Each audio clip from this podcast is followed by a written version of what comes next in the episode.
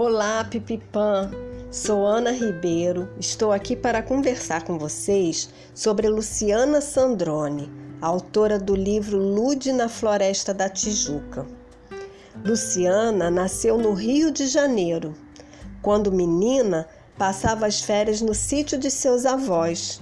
Foi lá que ela se encantou pelas histórias ao ouvir sua mãe ler Viagem ao Céu de Monteiro Lobato. Mal sabia que ia se tornar escritora. Hoje, Luciana é referência nacional. Seus livros circulam por todo o Brasil. Ela é uma escritora premiada e já publicou vários livros para criança, como Lude na Revolta da Vacina, Lude na Chegada e no Bota Fora da Família Real, Lude e os Fantasmas da Biblioteca Nacional. A personagem Lude surgiu pela primeira vez há 30 anos atrás, na história Lude vai à praia. E para explicar a escolha do nome dessa personagem e da dona Sandra, mãe da Lude, Luciana, a própria autora do livro, aceitou nosso convite para responder essa e outras perguntas.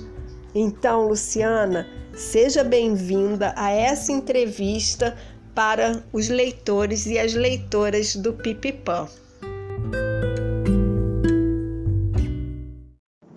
Oi, crianças.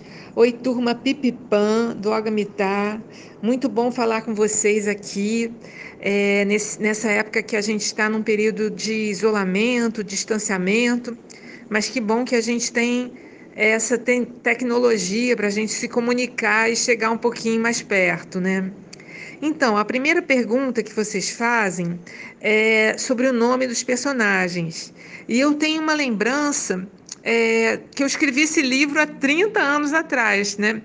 É, comecei a aventura da Lude, Lude vai à praia, o primeiro livro é, foi há 30 anos atrás. Então, a Lude já tem 30 anos, né?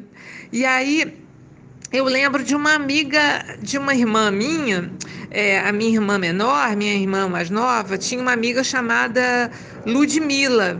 E aí eu acho que Lud saiu dessa, dessa amiga da minha irmã.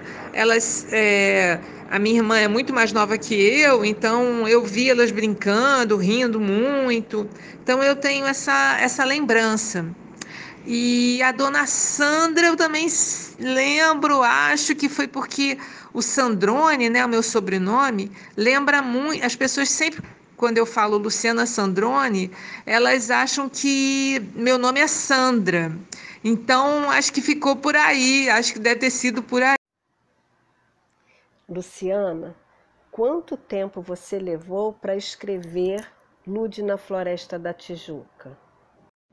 Olha, eu demorei a escrever o Lude na Floresta da Tijuca, eu acho que um ano e meio por aí, um ano e pouco, porque eu tive que pesquisar bastante, né? Ler livros, pesquisar e também fui fazer né, os passeios lá na Floresta da Tijuca e, enfim, bolar a história toda mas eu acho que eu demorei isso tudo, um ano, um ano e meio. Na história, tem muitos detalhes sobre a Floresta da Tijuca. Você já esteve lá pessoalmente? Eu já conhecia a Floresta da Tijuca, né, de, de criança, de fazer passeios com os meus pais, mas para fazer o livro eu fui algumas vezes e fui acompanhada da minha editora na época, e a escritora é, Bia Hetzel. E nós fomos fazer esses passeios juntas e ela conhecia muitos, muitas trilhas. Ela mora ali perto da Floresta da Tijuca, então é, já morou ali perto, né? Então foi muito legal e ela me deu muitas dicas e eu fui conhecendo muito a floresta é, porque eu li os livros e fui lá e tem um centro de visitantes mesmo lá, né, com a história da floresta. Mas esses passeios foram muito, muito legais e me deram muitas ideias para colocar no livro, principalmente a ponte, né? A ponte Pencil, aquela ponte que eu digo que parece a do filme do Indiana Jones, né? Uma, uma ponte de cordas, de madeira. E aí aquela ponte foi fundamental que eu conheci fazendo a visita à floresta. Luciana, nós queremos saber se você já tem planos para escrever mais uma aventura da Lude. Olha, vocês me perguntam se eu penso numa nova aventura da Lude. E assim, eu pensei em duas coisas, mas só só ideia, né? Ainda nem comecei nada. É que eu estava esse período, né? É, já há um ano, terminei agora uma adaptação do Dom Quixote de La Mancha, aquele cavaleiro andante que é um livro muito, muito bacana e que eu nunca tinha lido e que eu li, é um livrão, dois volumes, para fazer adaptação. E aí eu me entusiasmei tanto com o Don Quixote que eu fiquei pensando se ele não, não, não participa de alguma aventura da Lude. Mas eu nem sei como, fiquei apaixonada por ele, né? E quando o livro ficar pronto, quando o livro sair, eu vou deixar aí com vocês, com a Ana, na biblioteca. Outra coisa que eu pensei foi nessa situação toda, né? Como a Lud iria é, reagir, como a Lud estaria, a família Manso nessa situação da pandemia. Então dá vontade, dá muita vontade de escrever sobre isso. O que que eles fariam para para acabar com, com a pandemia? co como eles iriam agir, né? Será que eles iriam.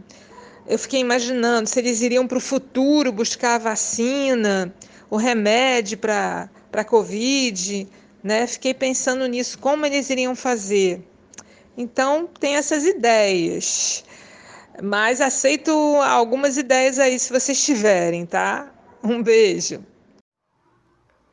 E para terminar, Luciana, eu queria que você dissesse para os nossos leitores e para as nossas leitoras o que é preciso para ser uma escritora de livros.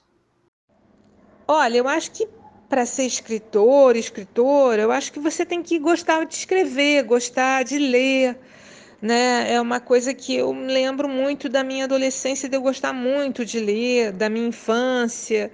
E eu sinto assim também que é, essa leitura, né, sempre quando eu leio um livro, esse, é, quando eu gosto de um livro, eu imagino um outro, né? Sempre é, o escritor tem tem que se alimentar lendo mesmo, lendo os outros escritores, né?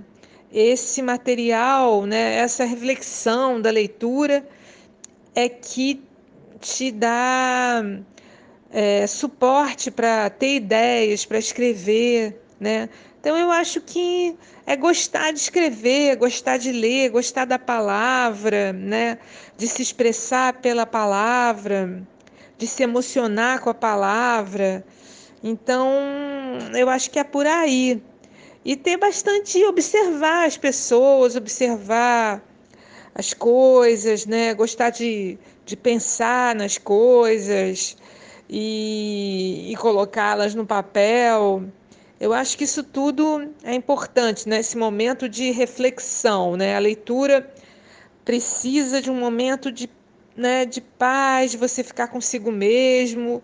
E a escrita também, né? Você tá ali concentrada no, no seu texto. Então, acho que precisa de um, de um pouco de concentração né, para o escritor. Então, acho que é isso. Eu vou ficando por aqui e qualquer outra pergunta podem fazer, que eu estou aqui em casa, tá bom? E a gente vai se comunicando por aqui.